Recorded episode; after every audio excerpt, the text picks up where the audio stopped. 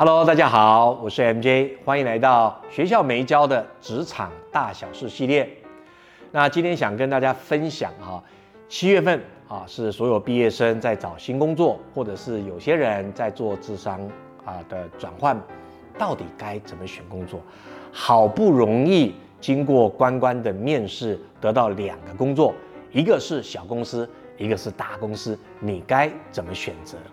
那其实选择工作没有标准答案，我们教大家一些啊面向的分析。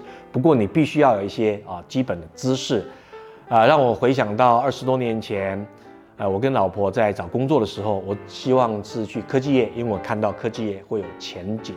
那后来确实在科技业赚了一些钱，也就是人生的第一桶金，让我出来创业。那我老婆呢，她选到几家公司哈，面试到几家公司，第一个华龙，第二个宝成。然后长辈就说：“哇，那应该去宝城啊，因为宝城股价一百块，那华龙才二十几块。”那后来他就去了宝城，那华龙呢就倒了。那所以这里面就教大家，你要看财报，简单的财报，第一个毛利率，这是不是一门好生意？再看看他手上有没有现金，公司活得长一点。结果去了宝城，乌龙一场。几年之后才发现，原来长辈跟他讲的是宝城工业，但他去的是。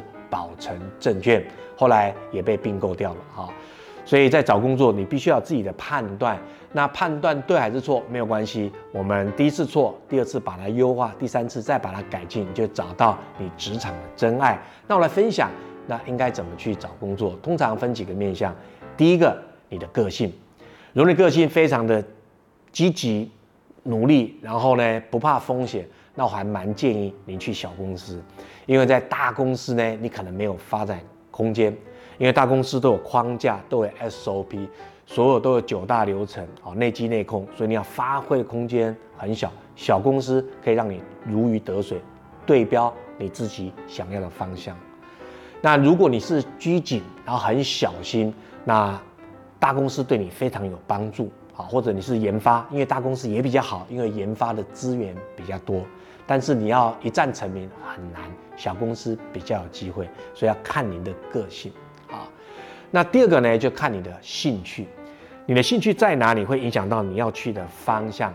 比如说你想要当业务，你兴趣想要跟人接触，那可能保险直销啊，或者是金融是一个。但金融跟保险有个缺点，就因为它是风控，风险控制很严密，所以就一个萝卜一个坑，你只能做一点点小动作，系统会跟你讲过或不过，不会给你废话，那你就照做，做了十年、二十年、三十年，搞不好功力还是那么一点点，因为你只会做系统里面的什么一部分东西，你没办法跨系统，因为金融跟保险不允许风险，所以它不会让你大展身手，所以你如果很努力。啊，很积极想做一些事，在那个领域会很痛苦啊，或者是你想要当啊一般的工作人员，那你去可能就大公司会比较好啊。这是前面讲的你的性格、个性跟你的兴趣。那第三个呢，当然就是你个人目标，因为个人目标就像春夏秋冬一样，春耕夏耘秋收冬藏。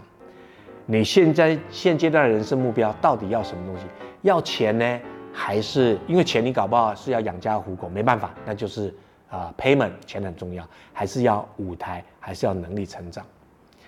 比如说你想要学业务，你去一家小公司，这个公司的业务老板非常厉害，那你就应该去选他，因为这个能力对你将来五年、十年、二十年后更重要。你短暂可能只有三万多块收入，大公司四万多，我就会选三万多。因为这里学到功夫，十年后回过来看，才发现十年后你的年薪是三五百万，就是那个时候奠定的。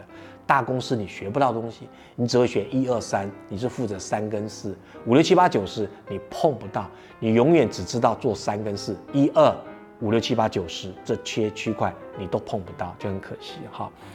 那再来一个呢，就是成长机会。就这个舞台是不是你要的？你的成长机会，你的职业生涯会不会越来越发展越好？大公司有它的好处，硬体好，福利好啊。硬体就是讲福利啦，薪资。那软体部分就是舞台很小，就看你在追求什么，就是你发展啊，成长机会。第四个就是你价值观，你这辈子到底想要做些什么事？那做这件事跟你价值观有没有符合？那当然不要去一些偷鸡摸狗的地方，比如说一样卖保健食品，这就是地下工厂做的，专门卖癌症病患。那这个成分确实有效，可是你卖人家十万一份，癌症病患就很辛苦，你又卖人家十万，为什么我们知道呢？一一样有这种不好的啊行业存在。像我以前呃爸爸的状况没有很好，他就在路边遇到卖鹿茸，居然把我给他的二十几万全部领出来去买鹿茸。那其实你去鹿场买鹿茸，一个鹿茸也才一两万块一对啊，啊他居然花了二十万去买。啊，就被骗了啊！我觉得这样不好。换句话说，你怎么选都可以。那我刚才跟您分享是几个面向：第一个，您的个性、兴趣，然后发展舞台跟什么公司前景，还有您的价值观等等。啊，那不管你怎么选，只要记得一件事：做时间会站在我们这里的事，做时间会站在我们这里事，你才会享受时间的复利，越做越强。因为一开始成长曲线是很缓慢，然后最后就是这样直线成长。